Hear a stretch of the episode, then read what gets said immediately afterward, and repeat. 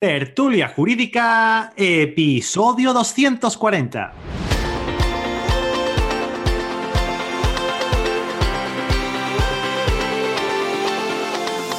Hola, buenos días y bienvenidos a Tertulia Jurídica, el podcast donde los profesionales del derecho se quitan la toga y comparten su visión sobre temas de actualidad. Muy buenos días a todos y a todas. Mi nombre es Ángel Seis Dedos y soy el director de este programa. Y hoy miércoles 25 de agosto, venimos a hablar sobre contencioso. todo el mundo al suelo. No, no me gusta contencioso. Contencioso administrativo apesta. En la universidad lo pasé muy mal. Estas son las típicas frases que escuchamos de gente cuando empezamos a hablar sobre la jurisdicción contencioso administrativa. Y bueno, mm, le hemos comentado aquí en alguna ocasión que no siempre es la, la jurisdicción, sino también el, profesional que te, da, que te da la clase. Y para ello, pues hoy me he traído a dos amigos, a dos compañeros, bueno, a un amigo y a una compañera, Ángel Carapeto y Cristina Cubiles. Chicos, chicas, muy buenos días. Hola, ¿qué tal? Buenos días. Buenos días. Cristina. Me has relegado de la posición de amiga, me he dado cuenta perfectamente, no pasa nada. Cristina, buenos días. Hola. Buenos días. ¿Me has echado de menos? Te he echado de menos. Lo entiendo. hace muchos meses que no te dejas caer por aquí y además me ha dejado tirado en una ocasión. Bueno, no me ha dejado tirado, no me ha dejado tirado. Vale, venga, vamos, a seguir. Cuidado, cuidado. Eh, bueno, yo tengo una pregunta que haceros. Antes de, continuar, quiero, quiero, nombrar a nuestros amigos patrocinadores y colaboradores de la Mutualidad General de la Abogacía. Cristina, tú no eres mutualista. Ángel Carapeto. Yo sí lo soy. Y lo dijiste en un podcast de cine. Sí, señor. Desde el año 1999, que juré como abogado soy mutualista. Sí, sí, sí. Qué de años, ¿eh? Un montón. Tienes que, tienes, que tener, tienes que, tener, un montón de pasta metida ahí en la mutualidad, ¿eh, Ángel? Bueno, tú tienes mucho dinero. Mm. mejor, hablemos de otra cosa. Podría dar para un podcast el. Bueno, no, no voy a decirlo. Muy bien. Oye, ¿qué, os dio? ¿Qué os dio a ustedes por, elegir esta, esta rama? Porque mira, yo todavía no he tenido la oportunidad de tomarme un café con Ángel, que vendrá en septiembre, ya de aquí lo adelanto, y con Cristina, que vendrá otro día, porque no sé cuándo. Eh, no tiene fecha ni le tendrá. No tiene fecha, sin 10. Exacto. Yo, estaré gustoso de ese café. yo también, yo, estoy deseando y la audiencia también, porque además lo han comentado, lo pedí, lo pedí por Instagram el otro día, hace, bueno, el otro día, estoy hablando en, sobre final de junio más o menos, y, hubo gente que me dijo Ángel Carapeto, Dios, que es bastante interesante y yo creo que puede contar un montón de cosas súper chulas. Pero, pero, ¿cómo elegís esta, esta rama de la que todo el mundo rehuye? Bueno, yo en mi caso es completamente vocacional.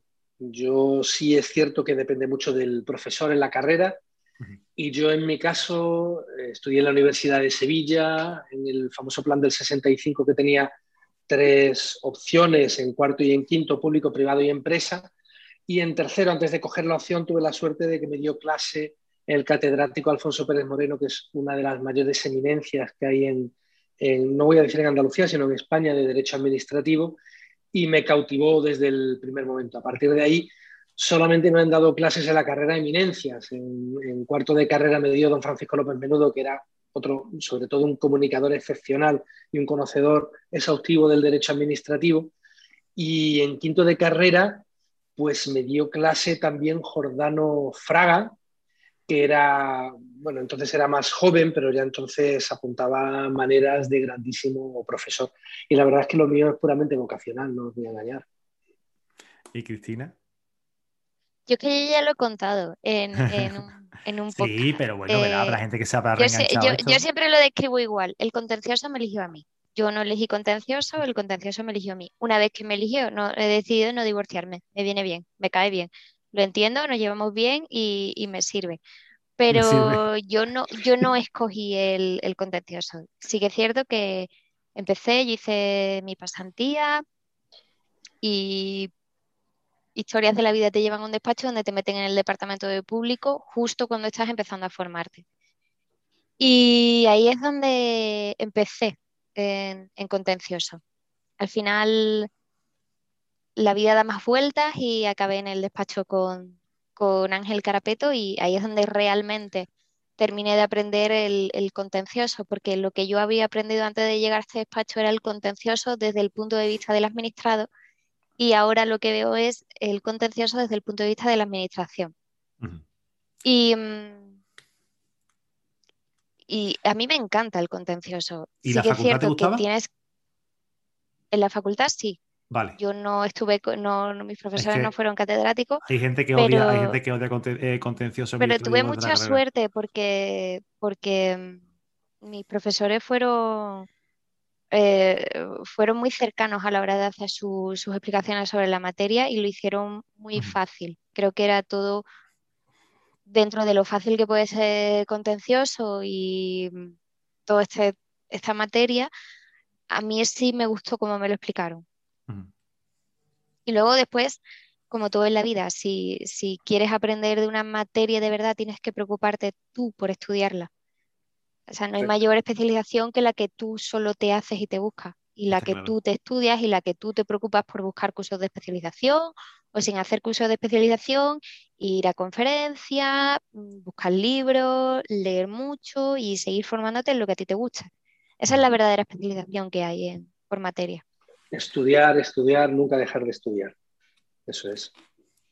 Está claro, lo dejamos, lo dejamos como tip para todo el mundo. Esto, es, aplicable a, cualquier jurisdicción, no únicamente al, contencioso administrativo, pero podemos, podemos hablar eh, sobre la oportunidad que, es el formarse en esta rama, porque desde mi punto de vista yo no lo sé, mm, quiero que me lo confirméis. Hay menos profesionales en teoría en esta rama que en penal, administrativo, laboral, cualquier, perdón, eh, me habéis entendido, ¿no? Es cualquier otra de, las jurisdicciones. Yo creo que en el fondo tienes razón. Y sí es cierto que es una jurisdicción que es muy poco popular entre los compañeros. Y también es cierto que generalmente en la carrera no gusta, no es, una, no es atractiva. Generalmente suele ser vista como una materia árida. Y en cierto modo puede, puede parecerlo a priori. Pero tiene una ventaja a la hora del ejercicio profesional y es que precisamente al no ser una materia atractiva, no son muchos los compañeros que se dedican a, esta materia, con lo cual el, mercado de trabajo es mucho más amplio dentro de lo que cabe en una profesión que está tan masificada como la nuestra. Y luego además tiene una segunda ventaja que es a la hora del ejercicio práctico, en general en todas las jurisdicciones el especialista tiene una ventaja sobre el que no es especialista. Esto también se produce en el contencioso. Y es muy habitual ver intervenir en el contencioso a penalistas, civilistas, laboralistas, que desde el punto de vista del especialista en administrativo se ven desde 10 kilómetros y a los que es muy fácil ponerles pequeñas trampas en las que caigan y ganar una ventaja en el, en el proceso. Con lo cual eh, es otro punto a favor de especializarse en derecho administrativo. ¿no? Esto me lo no sé si piensa, si piensa Cristina. Yo creo que Cristina seguramente sí, ¿no?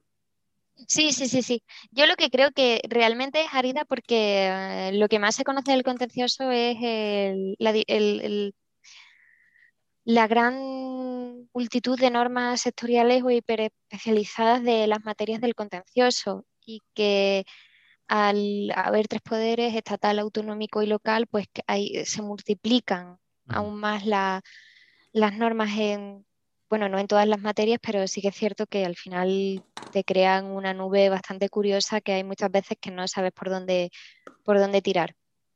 Y creo que eso es lo que le da la mala fama, la, la multitud de normas sectoriales o normas específicas que debes de aprender si, estás en, contencioso. Porque al civil al final es código civil, eh, ley de arrendamientos urbanos, ley hipotecaria, pero son tres o cuatro leyes y ya más o menos la, tienes controlado todo lo que puede dar la materia, sin menospreciar al civil, que sabéis que a mí me encanta también.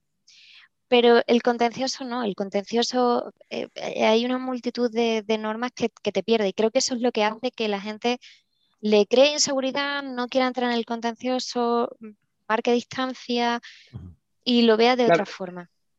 Efectivamente, es que ya, no se trata solamente de que haya mucha dispersión de normas, porque al fin y al cabo, con saber buscar y decir, bueno, yo sé qué norma tengo que buscar, ya no solamente eso, es que em, incluso decir soy especialista en contencioso administrativo es muy relativo porque mm. en contencioso administrativo una vez que entras hay grandes bloques de especialidades en los cuales te encontrarás a especialistas que básicamente de lo que saben es principalmente de su materia. Léase urbanismo, derecho de aguas, os parecerá una tontería, pero lo ha... Bueno, derecho tributario, que no deja de ser un derecho administrativo, eh, derecho de minas, extranjería, por ejemplo. ¿no? Hay muchas materias que además tienen una serie de principios generales, normas comunes o troncales, ¿no? Y, entonces es mucho más difícil especializarte. Te puedes especializar en derecho civil en general, pero especializarte en derecho administrativo en general es un poquito más complicado. Es necesario dentro del mismo buscar un sector de actividad. Sí es cierto que también existe una materia común o troncal que siempre va a atravesar al resto de las materias y que es imprescindible conocer, que es eh, toda la teoría del acto administrativo, del procedimiento administrativo, de los principios de validez, la formación de las normas, las nulidades, eh, etcétera, etcétera. Eh, ley 39-2015, etcétera. eso lleva una desventaja añadida en el sentido de que cuando antes decíamos que es árido, es que si, si bien en, en otras jurisdicciones como la laboral o la civil, por poner un ejemplo, la materia procesal o puramente formal ocupa un puesto más o menos relevante, en materia administrativa obtiene un peso doble, porque no solamente tenemos el proceso contencioso administrativo y sus especialidades procesales, sino que además es necesario también dominar el procedimiento administrativo, que es una subespecie del procedimiento judicial. Y, y, uno puede acertar o equivocarse en ambas. Es mucho más difícil plantear una estrategia en el ámbito del derecho administrativo que en el ámbito del derecho eh, civil. Yo siempre explico que en contencioso administrativo posiblemente más de la mitad de las, de las resoluciones judiciales eh, no entran a conocer del fondo del asunto y se resuelven por cuestiones meramente formales, ya sea de procedimiento administrativo o de proceso contencioso administrativo, teniendo en cuenta que también el proceso contencioso administrativo tiene una serie de especialidades muy claras en cuanto al objeto, uno no tiene libertad a la hora de plantear el objeto, solamente puede, con una serie de excepciones que la jurisprudencia, como todos sabemos, manifiesta, revisar la actuación de la, em, de la administración pública para evaluar su legalidad. ¿no? Entonces, tiene una serie de especificidades que uno tiene que controlar bastante bien a la hora de plantear la estrategia y que, como os decía, si un letrado no es especialista en el procedimiento administrativo o en el proceso contencioso, tiene muchas papeletas de naufragar en un tablero de ajedrez tan complejo como ese. Eh, Cristina, Ángel nos hace el programa. Pero yo, no, tenía, no, tenía, duda, esa, no tenía duda, pero. yo sin problema. A mí me encanta. si me hablar, si, si me viniera un joven letra, bueno, o sin ser joven, que no se acabara de, de colegiar, pero que ya llevara tiempo ejerciendo, y sintiera un poco de atracción por el contencioso administrativo, em, yo creo que lo primero que le diría es paciencia. Esto este camino es largo. Y luego creo que aparte de, le recordaría un poco, le, recordaría bastante lo que está, lo que está diciendo ahora Ángel. No te ofusques solo en la ley de fondo, la ley que, que pretenda resolver sobre el fondo de tu asunto, porque en un porcentaje muy, muy, muy, muy, muy alto de las ocasiones, el procedimiento se resuelve por la forma. Y hay muchos, muchísimos compañeros que, como en otras ramas del derecho, las jurisdicciones y mm, son antiformalistas, el contencioso no es así. en el contencioso, el acto administrativo, la resolución administrativa los trámites de audiencia, que se respeten todas las fases del procedimiento, te pueden dar la baza principal para que consigas tu objetivo o que no lo consigas. Eh, cuándo se propone prueba, cuándo te desestiman prueba, cuándo pedir la prueba, sobre qué objeto o sobre qué materias pedir la prueba. Esas, esas cosas son muy importantes y yo creo que mm, quien llega a la jurisdicción se centra tanto, se ofusca tanto en el fondo, que se olvida de que en esta jurisdicción la forma es muy importante. Y me estoy acordando ahora de una compañera que se encontró Ángel en un procedimiento, en una vista de juicio, Ángel Caraqueta. Eh, que estaba muy preocupada de que un testigo en concreto estuviese en la puerta. Se encargó de citarlo judicialmente y que fuese llamado. Estuvo en la puerta y en el propio acto de la vista de juicio se olvidó de citarlo. De pedirlo como prueba. Exacto, de pedirlo Era un procedimiento abreviado y, y, después de la demanda y de la contestación había que pedir la prueba. Lo que había hecho es, había solicitado su citación por si solicitaba su prueba en el ámbito de juicio y se lo olvidó. Se lo olvidó. Se lo olvidó. cuando me dieron la palabra. Y, pasado, y pasado precluido, claro. Exacto. Cuando yo terminé de dar mi prueba, ella se acordó y dijo, bueno, ¿y he solicitado la citación? Ya dije, señoría, el periodo de solicitar prueba de la parte actora ha precluido. De hecho, yo ya he pedido la mía. No tuvo piedad. precluido que he pedido la mía. No, no, no, para nada. Para nada. Una, una, además, era un juicio que yo tenía, he de reconocerlo, que lo tenía perdido de antemano pero que la única baja que tenía la parte era ese testimonio. bueno, yo había hablado con el testigo en la puerta y sabía lo que iba a decir y te aseguro que lo tenía perdido. Pero en el momento en el que no lo pidió, dije, y toda, su, toda la defensa de la parte actora era ese testigo, si ese testigo no existe, pues ya se ha ganado. Ya se ha ganado el procedimiento, sintiéndolo mucho, pero uno tiene que utilizar sus armas, claro. También creo, creo bueno, desde la barrera, ¿no? la ley 39-2015 y la 40-2015 simplificaron bastante el procedimiento con respecto a la del 99. No, la del 99 te, refieres. 92, perdón, bueno, perdón, 92. Bueno, la ley 499 había hecho una modificación bastante importante de la ley 3092. Venga, admitimos barco como Venga, vale, animal acuático. Vale, no, pero que, A, mí me, a mí me resultaba, a mí me cogió en el cambio, ¿vale? No sé si estaba yo en un mm. segundo de carrera. La primera, el primero lo, lo, estudié con la, antigua, con la antigua ley y el siguiente me pareció más sencillo, no sé si porque ya tenía algo más, algo más de madurez en ese sentido o me pareció la ley mucho más clara que, que, la anterior. Me hace sentir muy mayor, Ángel, porque yo en la carrera todavía llegué a estudiar la ley de 1958 de procedimiento administrativo. Ángel es que le encanta, eh, le encanta tener edad, le encanta, le encanta, él le encanta. Le encanta, él no, se podía quedar, eh, él no se podía quedar en la, en la del 92. Tenemos que seguir subiendo para arriba. En mi opinión, en materia de procedimiento administrativo, las modificaciones fueron puntuales, no fueron de gran calado fueron pequeñas. Hubo materia de caducidad, hubo materia de notificación, pero la esencia del esquema general del procedimiento administrativo entiendo que no cambió. El, grandísimo eh, José Ramón, creo que es Chávez, que tiene un blog maravilloso de derecho administrativo. Si queréis, chavales, si queréis especializaros en derecho administrativo, creo que lo llama el blog de Sebach, leer ese blog porque es espectacularmente bueno. No, el blog se llama, no, el Contencioso con K. Ah, soy malísimo para estas cosas. Me Pero sí me gustaría dejarlo citado, Cristina, si lo sabes. Me lo pasó Cristina hace mucho tiempo, ese sí me acuerdo. Es, maravilloso, es una persona que se explica con una claridad meridiana. ¿Ese blog es de la justicia? Creo que sí. De la justicia, efectivamente. JR Chávez es Twitter, en Twitter es JR Chávez, creo que es y además enlaza mucho a su blog. El, blog, el blog del que está hablando es de lajusticia.com. Sí, efectivamente, de lajusticia.com. Es muy, muy ameno y, hace interesante y divertido el derecho, el derecho administrativo. Y lo he sacado a colación de algo. Con todo esto de, la modificación. ah, sí, efectivamente. Decía una, cosa, decía una cosa muy divertida, pero que era completamente cierta. Decía que las leyes 39 y 40 de 2015 en relación con la ley 3092, lo que había hecho era barajar y cortar, decía. Lo que había hecho era mm, desorganizar el orden en el que venían en la ley 3992 y cortar porque las había dividido en dos leyes, en la ley 39 y en la ley 40. Y, leí el blog antes de saber las leyes y cuando salí las leyes dije, lo, lo ha clavado, efectivamente. Confirmado, barajar y cortar. Completamente confirmado. Entonces, eh, por eso te digo que no, yo creo que no hay, no hay una gran novedad. El procedimiento administrativo sigue siendo básicamente el mismo desde la Ley de Procedimiento Administrativo de 1958.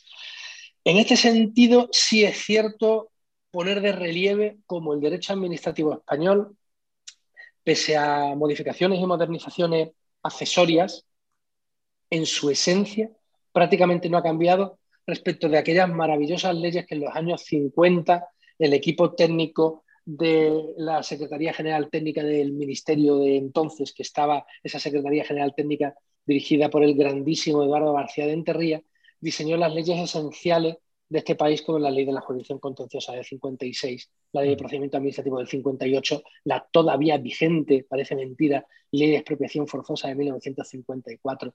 Todos esos, el reglamento de servicios de las corporaciones locales del año, quiero recordar, 60, parece mentira, pero muchísimas de las instituciones jurídicas del derecho administrativo español surgieron en el ámbito del régimen local en una norma reglamentaria. En fin, mm, instituciones mm, que han funcionado tan maravillosamente bien que las leyes posteriores lo máximo que han podido hacer es mejorarlas y desarrollarlas, pero nunca cambiarlas. Y que animo a todo el mundo a, por supuesto, a leer esas normas, porque con esas, incluso aunque algunas no estén en vigor, se aprende cómo hemos llegado hasta aquí. Yo eso no lo derecho, e-, eso no lo recomendáis. Eso para Estudiatela de ahora, déjate de rollo.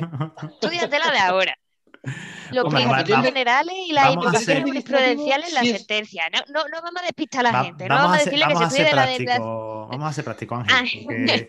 aquí contamos con una cosa, eh, la máxima del tiempo, ¿no? Eh, ¿no? si, no tenemos tiempo, si no tenemos tanto tiempo, tenemos que dedicarle mucho tiempo a estudiar. Pues Oye, pero los abogados que están empezando, eh, si hay algo, y de hecho lo hemos hablado un millón de veces, sí, es cierto. los letrados que están empezando, si hay algo que tienen, es tiempo. Quizás no tengan tantos clientes, pero sí que tienen muchísimo tiempo. y sí que se le permite, y sí que se les permite a los abogados que están empezando en despachos, se le permite que donde otro saca siete expedientes, ese, por razón de que esté empezando, pues, pues, mm, en una semana toque un expediente o dos. Sí, hombre. No, pero hay que ser, hay que ser prácticos, creo, en este sentido y, y ir real donde tienes que ir. Sí, sí, sí. Sí que es cierto, yo entiendo lo que cree Ángel de hay una filosofía y una base de derecho que viene desde esas normas. Pero mira, nos miramos un compendio, resumen y tal, y nos ponemos, nos metemos en el ajo y estudiamos la norma que aplica porque no te formes un caos.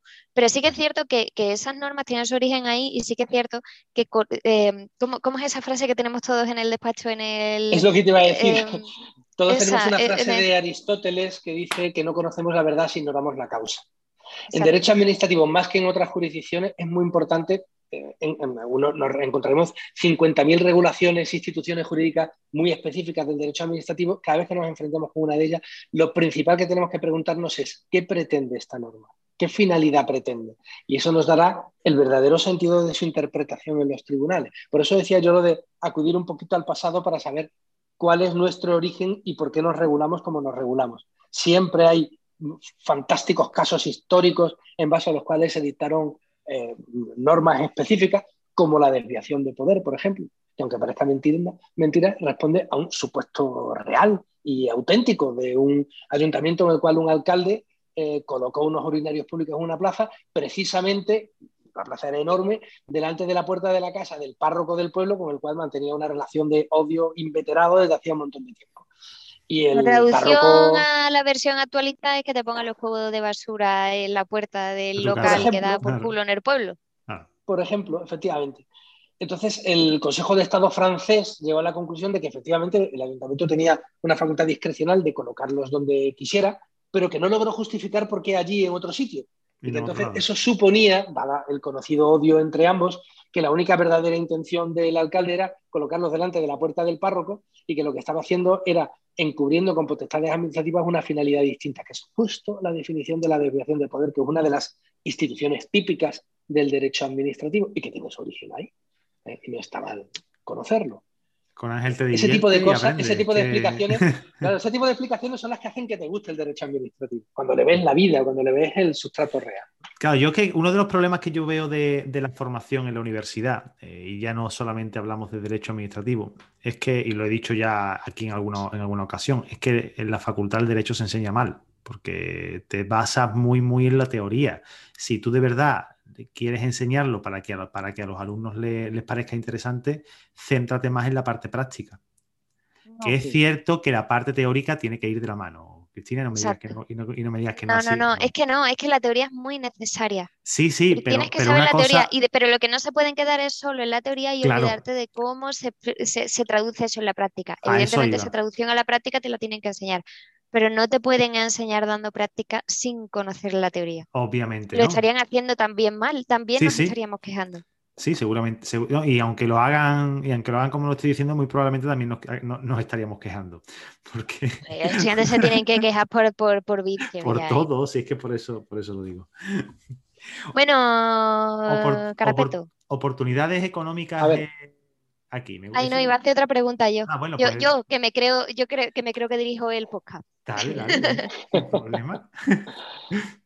Si llegara a tu despacho un abogado que estuviera empezando y dice, adoro el contencioso porque en la carrera se me ha dado muy bien, he sacado muchos dieces, incluso matrícula de honor en, contencioso y, esta, materia es la mía, ¿qué le dirías? Bueno, lo primero, y lo sabes perfectamente, es que a mí las, notas no me impresionan nada. es decir, eso no te da una mayor ventaja. Mm, puede ser una rata de biblioteca y sacar muchas matrículas de honor y luego no tener ni idea de cómo encajar eso con la realidad de las cosas, ¿no? Y no ser capaz de, entender la esencia del problema del señor que viene a tu despacho o de la administración mm. que viene a tu despacho con, un problema específico. Aparte de ahí, y quitado ese problema, si viera que es sincero en su amor por el derecho administrativo, cómo afrontarlo es complicado, porque el derecho administrativo sí que tiene un hándicap y es que mm, puedes defender a la administración o puedes defender al particular, pero la administración, yo creo que casi con la exclusiva eh, excepción de las entidades locales y de grandes despachos para procedimientos de mucho, mucho, mucho dinero, eh, no lo puede defender cualquier abogado, porque el Estado, las comunidades autónomas, las diputaciones provinciales tienen cuerpos jurídicos de plantilla, funcionarios principalmente, que realizan esa, función. Solamente los ayuntamientos, no todos los ayuntamientos tienen servicios jurídicos propios, estos sí licitan eh, externamente a través de contratos administrativos su defensa, ¿no? Y luego, como digo, grandes despachos, porque incluso el Estado y las comunidades autónomas para procedimientos muy, muy específicos necesitan ese asesoramiento externo. Con lo cual, lo normal sería que empezase asesorando particulares. Asesorando particulares va a ser más difícil encontrar clientela de forma genérica, lo normal será encontrar clientela de forma muy específica y ahí tendría que empezar a buscar su sector de actividad, ya sea infracciones de tráfico, ya sea extranjería, ya sea derecho administrativo, planeamiento, gestión y desarrollo o también protección de la legalidad urbanística, enfocar un poco, porque aquí, como en todas las ramas jurisdiccionales, el elemento más importante de un despacho ya sabéis cuál es, y es el cliente. Los clientes. El cliente es el que nos trae el trabajo y el que nos trae el dinero. Sin el cliente, nada de eso existe. Y a partir de ahí, si has conseguido encontrar tu yacimiento de cliente, sobre todo, sobre todo, empollar mucho procedimiento administrativo, muchísimo. Y a cada asunto que tengas, no perderle de vista el procedimiento administrativo, porque el primer lugar donde se ganan o se pierden los pleitos es en el procedimiento administrativo. Si cometes un error en el procedimiento administrativo, ya seas administración o seas particular, es posible que hayas lastrado negativamente tu caso hasta el Supremo. Y a lo mejor hasta el Supremo no te vas a dar cuenta. ¿De acuerdo? Como digo, la estrategia hay que plantearla desde un momento muy, muy inicial. Y hay que evitar ese tipo de defectos o de errores desde un momento muy, muy inicial. Así que hay que empollar mucho, muchísimo con la administración. Subestimar la vía administrativa, ¿no? Nunca, jamás subestimar la vía administrativa. Todo lo contrario. En la vía administrativa está todo. Puedes ganar un pleito en vía administrativa. Ahí hay gran parte del enfoque del procedimiento y yo creo que la gente se olvida un poco de esto. No, no termino de entender por qué se reservan tanto las cartas al procedimiento judicial sin intentar, eh, o sea, hay determinados argumentos, o yo, detecto que hay determinados argumentos que intentan guardárselos, no, no, esto ya lo sacaré en el juzgado si hace falta. ¿Perdona? Es que en esa vía administrativa pues se puede resolver favorable a, tu razón si quizás sacaras eso, esos argumentos y, utilizaras esa prueba. Porque o lo puedes, o lo puedes perder, Cristina. Nosotros sabemos, por ejemplo, en Sevilla, de los varios contenciosos administrativos que hay, hay lo menos tres contenciosos que en materia de responsabilidad patrimonial, que es otro procedimiento muy, muy habitual que llevan los letrados externos, la típica caída en la calle de una señora que hay un defecto de urbanización se cae, reclama a la administración. Hay al menos tres juzgados de lo contencioso en Sevilla que en relación con los procedimientos abreviados no te admite testificales en sede contenciosa si no las has solicitado en vía administrativa, porque sospecha de la falta de veracidad de esos testigos si aparecen de forma sorpresiva y mágica en vía administrativa, perdón, en vía judicial y no los has pedido en vía administrativa. Por eso es importante pedirlos en vía administrativa. si en vía administrativa no me lo van a reconocer, o no me van a contestar, o me lo van a denegar. Da igual. tú tienes que desarrollar igual tu argumentación en la vía administrativa. Tienes que saber lo que decir. De prueba exactamente igual a la judicial. Hay una fase de prueba, hay, hay interrogatorios, hay, o sea, hay trámites de alegaciones, hay trámites de audiencia. El procedimiento em, administrativo es bastante amplio, pero porque al final de ese procedimiento, una de las posibilidades que hay es que te estimen tu derecho y te den la razón. Con lo cual, para poder estimarte, para que la administración te pueda estimar y, dar la razón, evidentemente tiene que tener acceso a toda esa prueba y no se puede reservar para el procedimiento judicial. Y eso, eso se produce, eso no es un elefante, un, unicornio rosa, ¿eh? se produce, la administración accede en vía administrativa, la, administración estima recursos de reposición cuando advierte que el particular tiene razón o estima reclamaciones patrimoniales. Nosotros, bueno, yo personalmente, de, los más de 10 años que lleva abierto nuestro despacho, eh, y los llevamos los 10 años asesorando ayuntamientos, pues yo recuerdo al menos dos procedimientos de responsabilidad patrimonial, teniendo en cuenta que con la jurisprudencia que existe desde los años 2005-2006 es muy difícil obtener una resolución favorable de responsabilidad patrimonial. Pues recuerdo al menos dos procedimientos en los cuales aconsejamos y se, y se, se acordó, se resolvió la estimación de una responsabilidad patrimonial porque efectivamente tenía razón el particular. Entonces, esas cosas ocurren y se estiman los recursos de reposición. Y en todo caso, si no se estiman, por lo menos obligamos a la Administración a retratarse y dejamos constancia de nuestros argumentos antes del contencioso administrativo. Podemos dejar preparada una condena en costas en la que no exista limitación de costas, que es una de las particularidades de la jurisdicción contenciosa administrativa, por ejemplo, o podemos haber eh, ya predispuesto al órgano jurisdiccional en contra de la actividad de la Administración si no ha resuelto, si ha desestimado de forma improcedente pruebas, etc. Pero para eso tienes que currar en la vía administrativa. Y tienes que presentar, o sea, tienes que presentar escritos que yo creo que las demandas, para cuando llegue la fase de demanda en sede judicial, ya la tienes hecha con tus escritos en vía administrativa. Y eso no supone que estés adelantando tus argumentos al juzgado podrás profundizar más o menos en función de la fase en la que estés o solamente enseñar la patita, perfecto.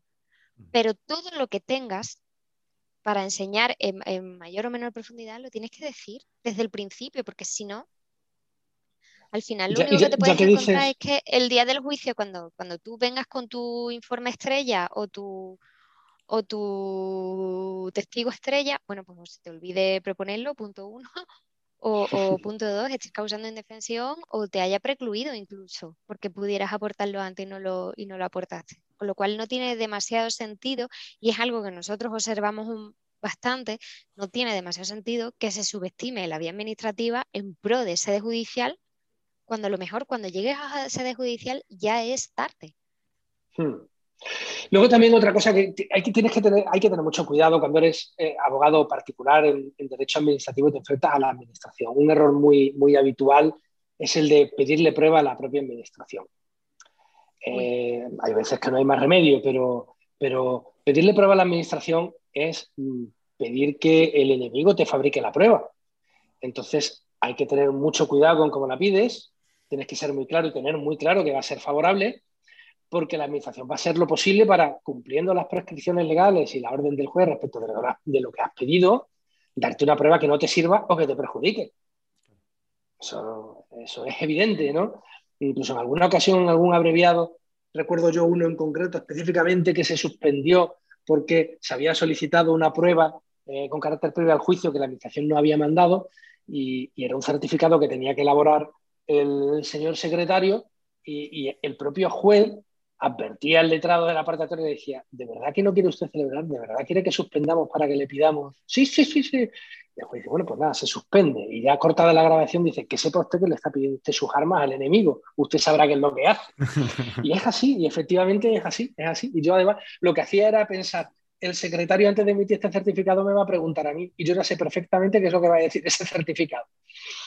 Es decir, hay que tener mucho cuidado, mucho cuidado con eso. No preguntará o no preguntará, pero que al final eh, eh, el secretario presta sus servicios para una administración, no, no, es previsible que, que se tire piedras en el tejado.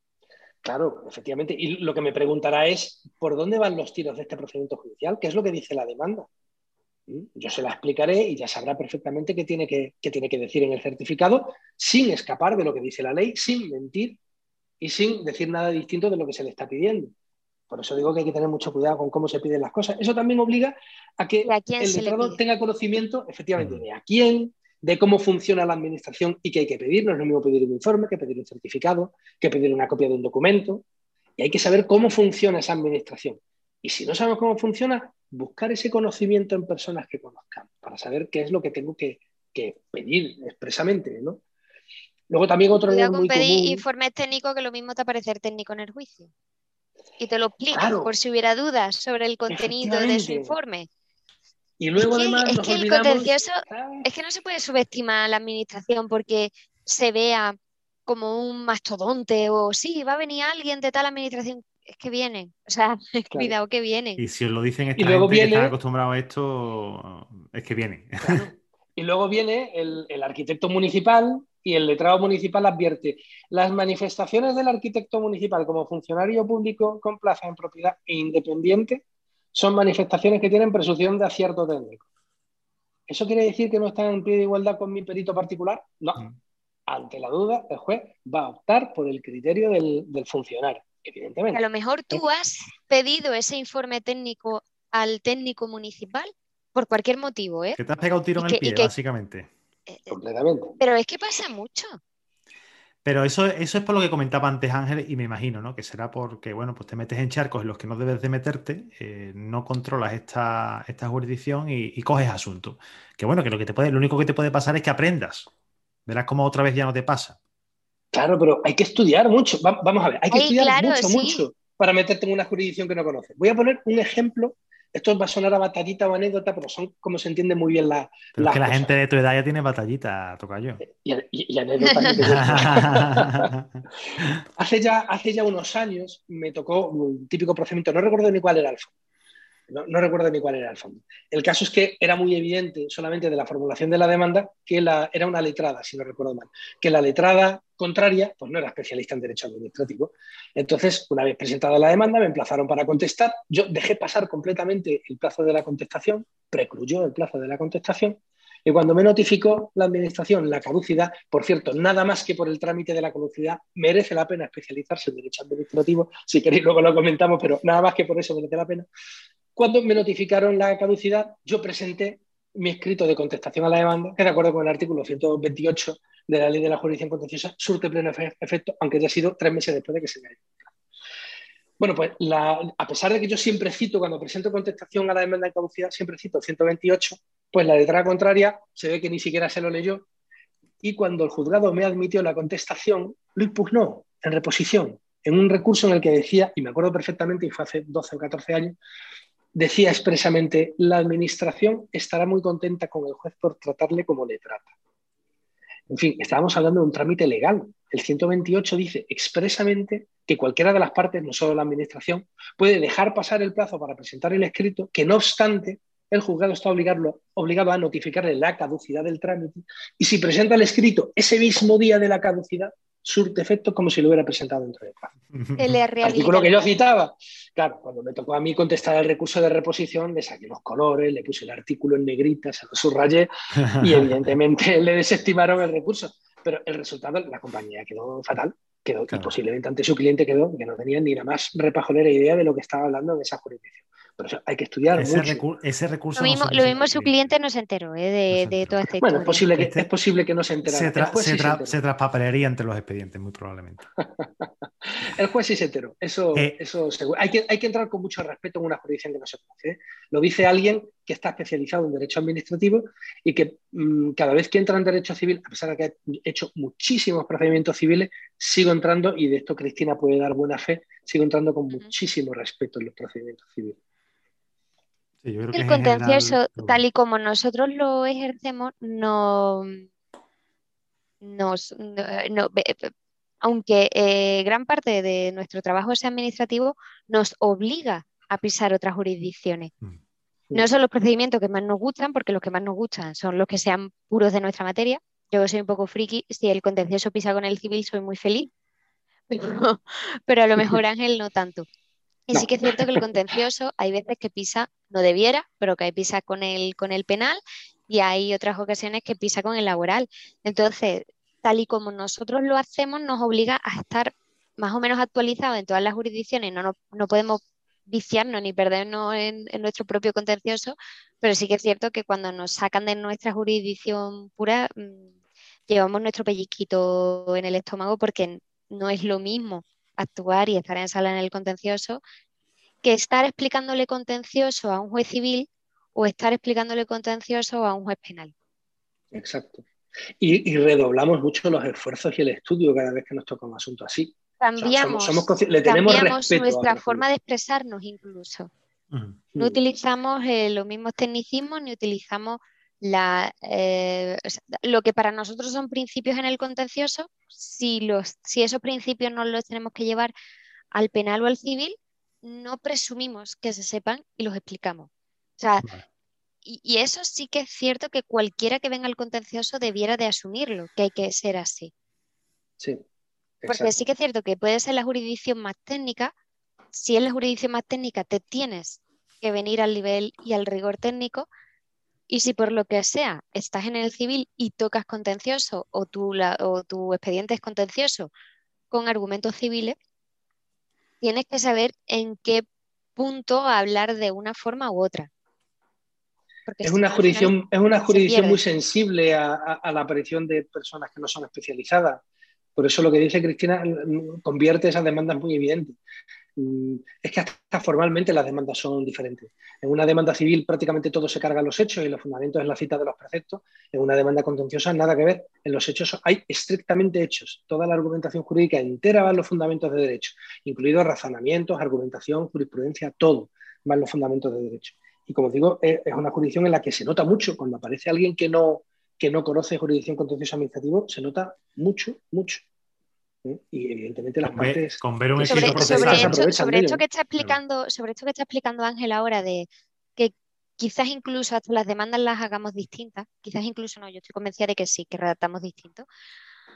Cualquiera que vaya a iniciarse en la vía contenciosa haya empezado ya en otra jurisdicción o no eh, sí que les recomendaría muy fuerte que antes de presentar cualquier demanda se preocupe de entender cómo, cómo funciona el esqueleto de la demanda contenciosa, porque no se parece, bueno, la, eh, en penal la, de, la denuncia o la querella van, a otro nivel, van a otro ritmo. El laboral mm, igual es muy distinta y en civil también es muy es realmente distinta porque en contencioso como él como Ángela ha dicho antes los hechos son hechos en fecha tal pasó tal en fecha tal pasó tal y en fecha tal pasó tal y no se valora jurídicamente los hechos, simplemente se esbozan los hechos y en fundamentos de derecho ya entras al detalle.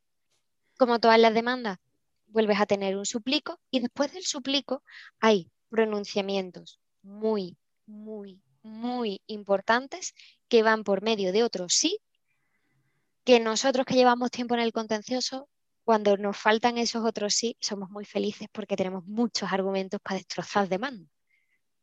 Efectivamente. Porque si no me fija, porque una de las cosas que tienen que ir en esos otros sí es la cuantía, pero bueno, la cuantía te la puedes subsanar.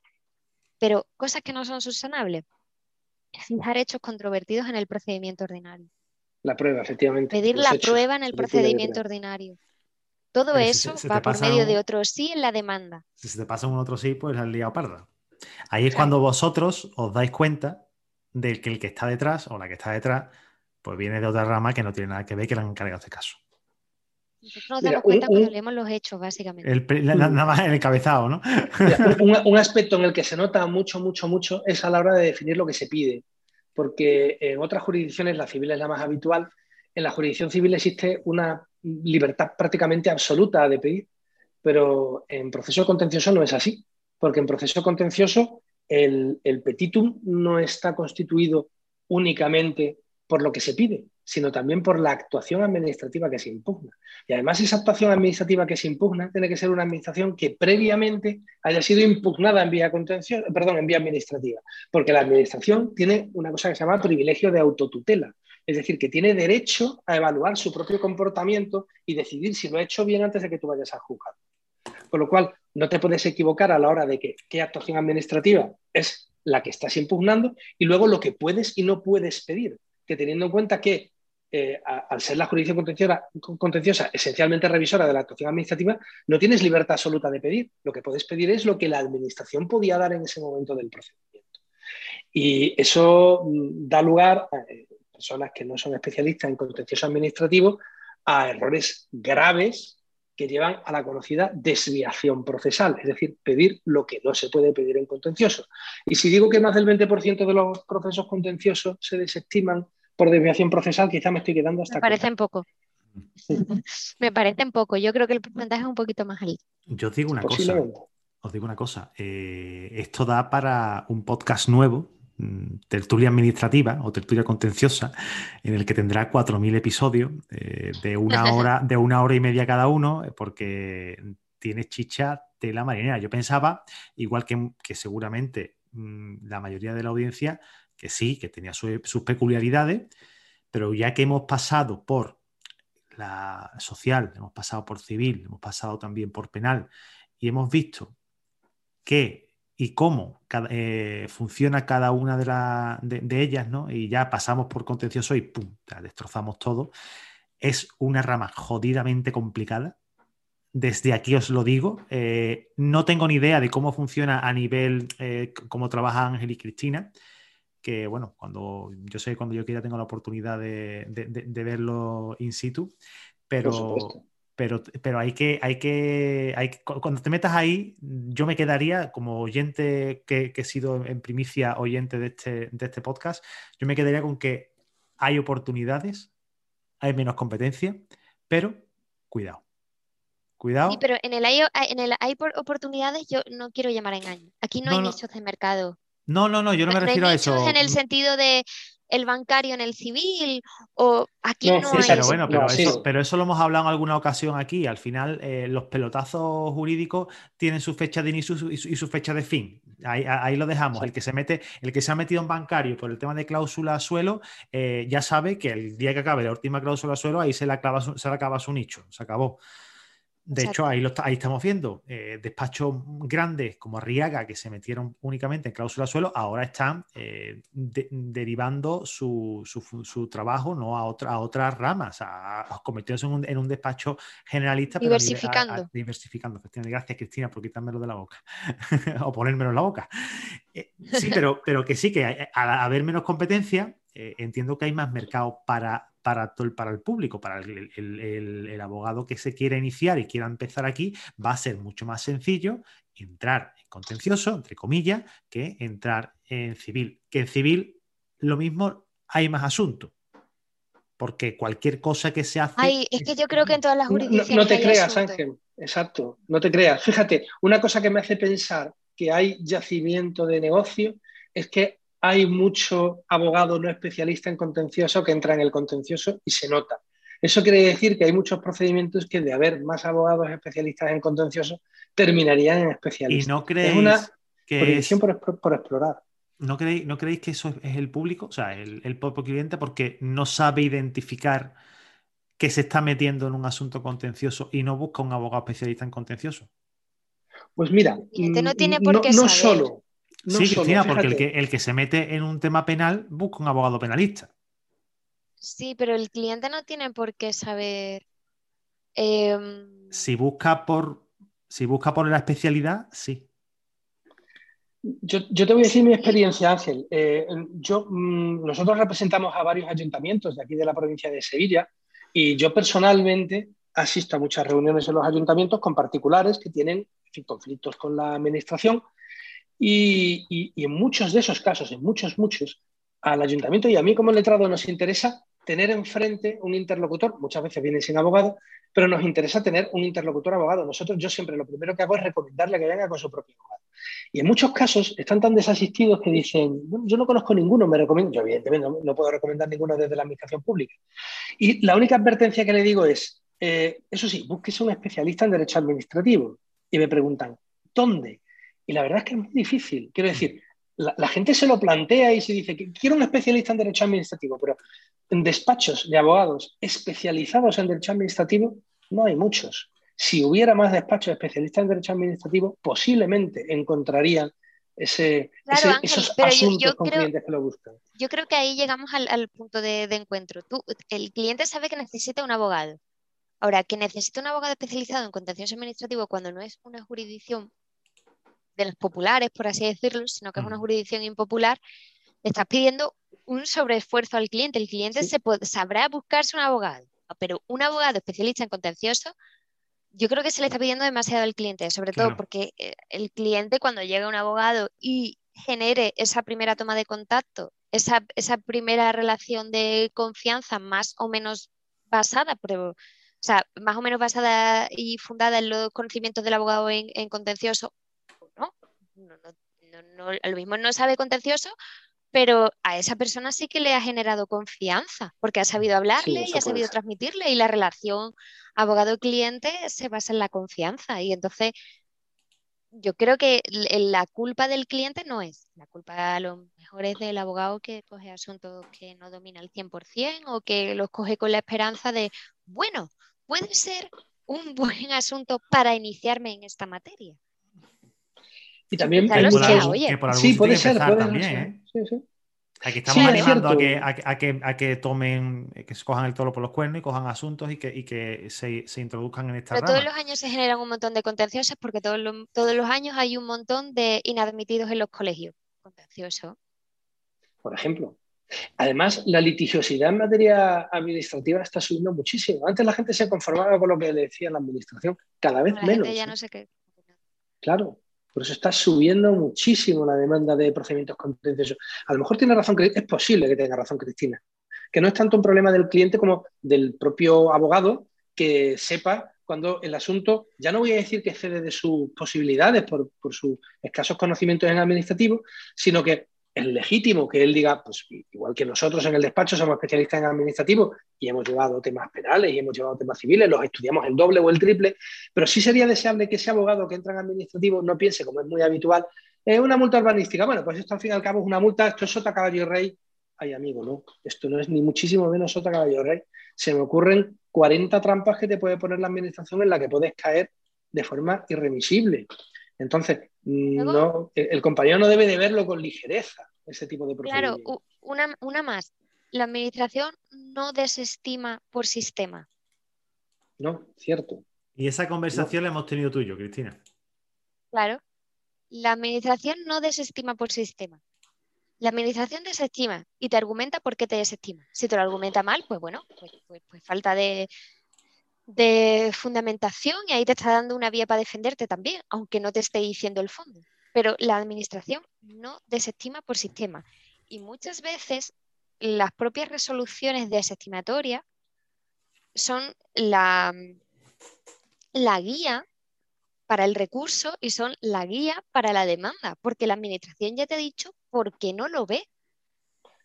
Más aún todavía, Cristina. Te desestimo por si el abogado es verdaderamente especialista en administrativo, puede incluso, no, no, que la administración le ponga una trampa, sino al revés, poner una trampa a la administración y provocar una resolución motivada en una serie de argumentos que sabe que son improcedentes y que sí puede tumbar en un tribunal.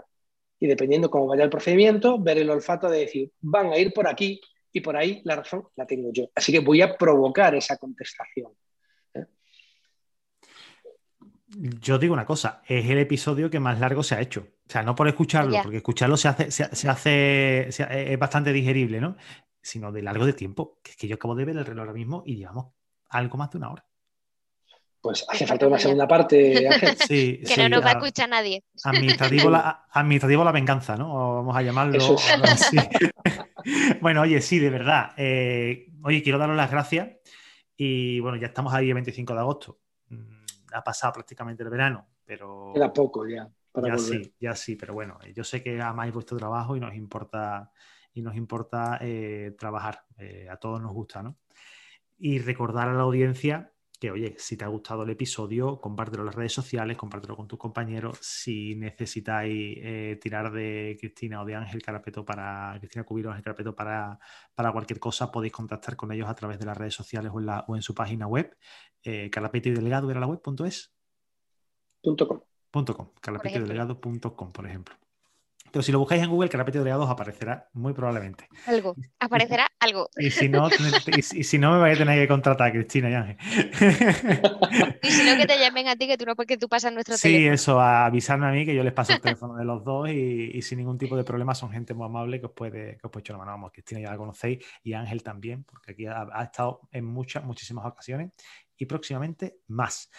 Eh, recordarte que está, a ti que nos estás escuchando una cosita, una cosita que se nos está acercando. Eh, ya sabes y te he comunicado y te he comunicado desde la última semana de julio que voy a lanzar la formación Despega tu despacho. Lo que quiero es que eh, consigas clientes, pero, pero no, no, lo vas a conseguir, me, me, refiero, no es que no lo vayas a conseguir, sino que va a haber únicamente 20 plazas.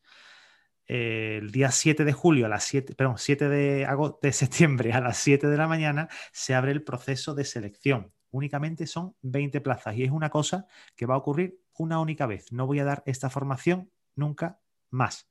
Si te quedas fuera, te quedas sin. Lo dejo, lo dejo aquí el día 7 de septiembre a las 7 de la mañana. Si queréis entrar para ver de qué va el curso, www.tertuliajurídica.com barra curso y ahí lo explico todo, absolutamente todo. Cristina, Ángel, muchísimas gracias. Eh, que terminéis de descansar estos, estos días que os quedan y recargar pilas porque septiembre empieza el año judicial y empieza con fuerza.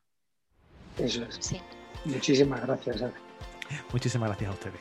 Y a ti que nos estás escuchando, darte las gracias por escuchar este episodio, por las valoraciones de 5 estrellas que nos haces en iBox, en Spotify en iTunes. Y recordarte que nos escuchamos el miércoles que viene, el miércoles día 1 de septiembre, aquí en tu podcast, en Tertulia Jurídica. ¡Chao!